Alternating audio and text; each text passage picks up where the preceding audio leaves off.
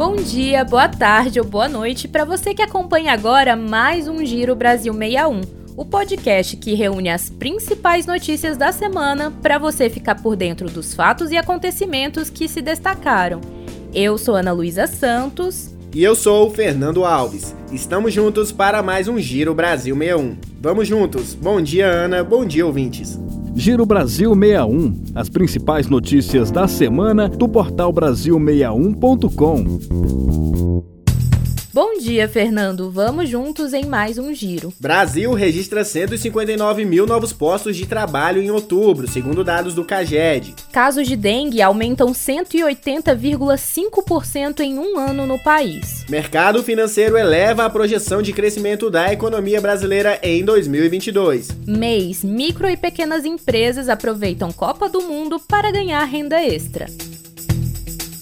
Vamos começar com uma boa notícia, Ana. Em outubro, o Brasil apresentou um crescimento de mais de 159 mil novos postos de trabalho formais, com destaque para o setor de serviços.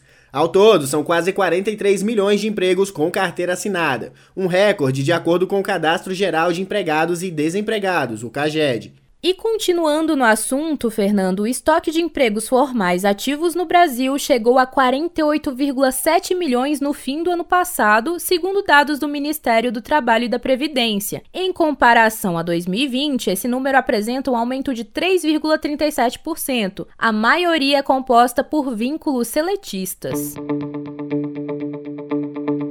E atenção! O prazo para o saque extraordinário do FGTS termina no dia 15 de dezembro, de acordo com a Caixa. A opção é válida para os trabalhadores que não receberam os valores automaticamente pelo aplicativo Caixa Tem.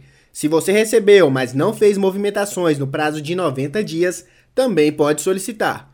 Para pedir o saque, basta entrar no aplicativo FGTS e acessar o menu Saque Extraordinário confirmar os dados cadastrais e clicar em Solicitar saque. Em caso de dúvidas, você pode acessar o menu Saque Extraordinário no aplicativo do FGTS ou ligar para 4004-0104 para as regiões metropolitanas ou 0800 104 0104 para demais regiões.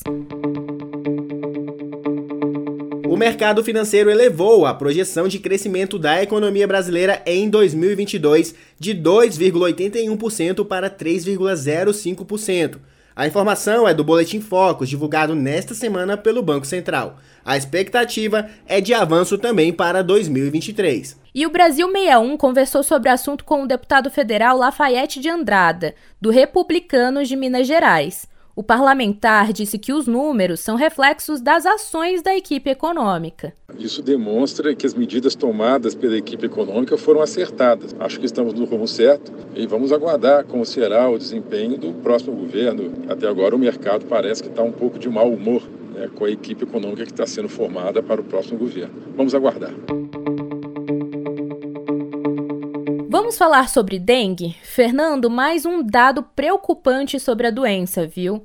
O boletim epidemiológico do Ministério da Saúde aponta um aumento de 180,5% nos casos de infecções em um ano no país. A região com o maior número é o Centro-Oeste, com mais de 1.900 casos por 100 mil habitantes. Brasília registrou o maior número de casos prováveis de dengue, cerca de 66 mil. Como forma de prevenção, o Ministério da Saúde recomenda manter a higiene dos locais e evitar água parada. E agora, uma notícia que vai ajudar o consumidor. A Agência Nacional de Energia Elétrica, ANEEL, lançou nesta semana o Subsidiômetro, ferramenta digital que mede os subsídios pagos na tarifa de energia elétrica. A plataforma facilita o entendimento dos subsídios aplicados à tarifa de uma distribuidora específica e permite filtrar por ano, região e estado. Até novembro último, os consumidores brasileiros pagaram quase 26 bilhões de reais em subsídios, o que representa 12,59% da tarifa média paga nas residências. Que os brasileiros estão empolgados com a Copa do Mundo não é novidade. Mas sabe quem tem mais razão para ficar feliz, Ana? Os micro e pequenos empresários. Depois do sofrimento com o impacto da pandemia, eles agora aproveitam o torneio mundial para atrair mais clientes. Pois é, Fernando. A Copa do Mundo tem se mostrado um ótimo momento para MEIs, micro e pequenos empresários ganharem renda extra. Nós também conversamos com o gerente de relacionamento com o cliente do Sebrae, o Enio Pinto, que deu dicas valiosíssimas de como empreender em datas comemorativas. Todas estão lá no site do Brasil 61. Vamos juntos, na torcida pelo crescimento da nossa economia e, claro, pelo Hexa. O Giro Brasil 61 termina aqui. Até a próxima sexta. Boa semana, pessoal, e até semana que vem, se tudo der certo, com o Brasil já classificado para a final da Copa do Catar. Abraços e boa sorte pra gente. Você ouviu Giro Brasil 61, as principais notícias da semana do portal Brasil61.com.